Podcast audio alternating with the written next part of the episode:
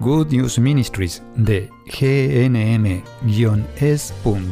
presenta Camino al Cielo. La vida es un viaje lleno de desafíos. A veces nos estancamos, a veces nos desviamos.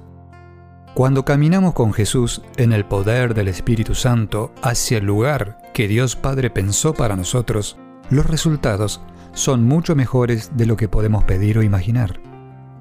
Y aquí está tu anfitriona, Terry Modica, traducido en la voz de Graciela Ramos. Y ahora, en esta sesión final del curso de Good News Ministries sobre cómo escuchar al Espíritu Santo, me gustaría compartir contigo tres razones por las que Jesús nos dio al Espíritu Santo. La primera razón es que necesitamos al Espíritu Santo como nuestra ayuda. Él nos ayuda a vivir la vida cristiana, a aprender lo que Jesús desea que aprendamos, nos ayuda a comprender las escrituras, a entender quiénes somos, creados a imagen de Dios, y cuál es realmente el propósito de la vida en el Espíritu Santo, en el llamado que Dios nos hace. El Espíritu Santo es nuestra ayuda, nuestro abogado, nuestro consuelo, todo lo que necesitamos para experimentar a Dios plenamente en nuestra vida, para experimentar gozo cuando es doloroso vivir el día, cuando las dificultades nos arrasan. Todo lo que necesitemos, ese es el propósito del Espíritu Santo en nuestras vidas y ese es el propósito de tener una relación personal que sea viva y activa con el Espíritu Santo. La segunda razón de por qué Jesús nos dio al Espíritu Santo es para que podamos crecer en santidad. El Espíritu Santo en nosotros es nuestra fuente de santidad. Fuimos creados en nuestro bautismo para vivir la vida de Cristo, lo que significa la vida de santidad. No solo los santos, no solo los primeros cristianos, nosotros también somos cristianos, también somos llamados a ser santos, y el Espíritu Santo es santo, y nos permite a nosotros ser santos. Y la tercera razón es llevar esa santidad al mundo para ayudar a otros a descubrir a Jesús, ayudar a otros a entrar en una vida activa en el Espíritu Santo, para cambiar al mundo para el reino de Dios. El propósito de los dones sobrenaturales no es tener una vida más fácil o para decir que puedo hacer cosas sorprendentes en Cristo. No, la vida sobrenatural es para establecer el reino de Dios en la tierra más plenamente. Un ejemplo.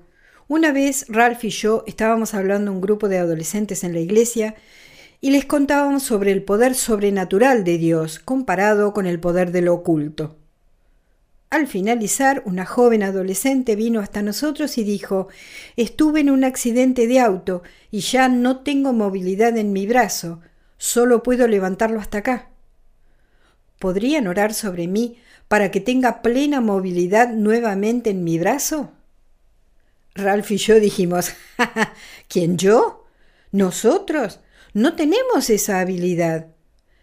Pero controlamos nuestros espíritus y dijimos Espíritu Santo, esto es cosa tuya. Tú úsanos si deseas usarnos para ayudar a esta niña.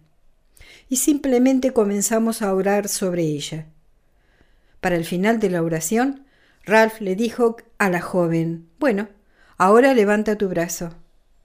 Por supuesto, dentro de nosotros pensamos, oh, oh, ¿qué pasa si no funciona?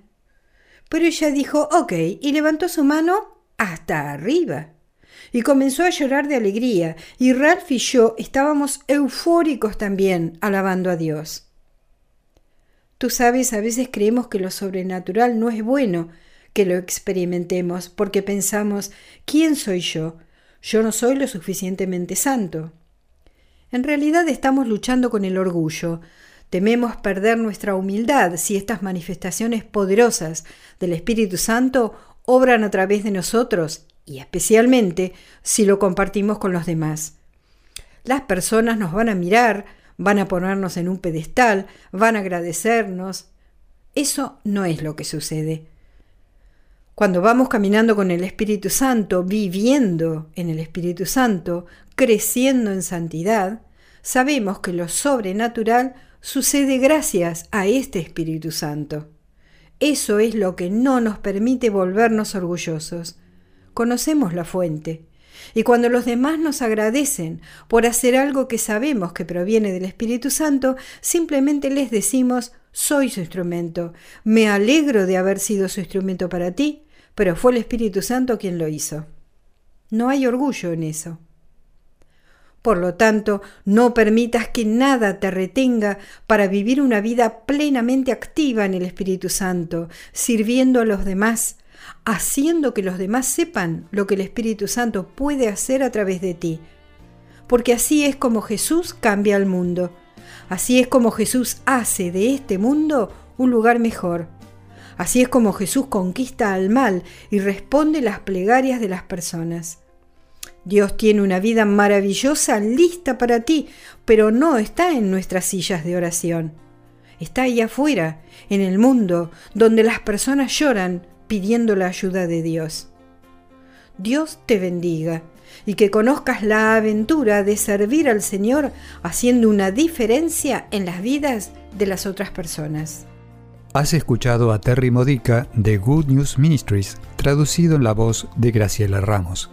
Para más material edificador de la fe o para conocer más sobre este ministerio, ven y visita nuestro sitio web en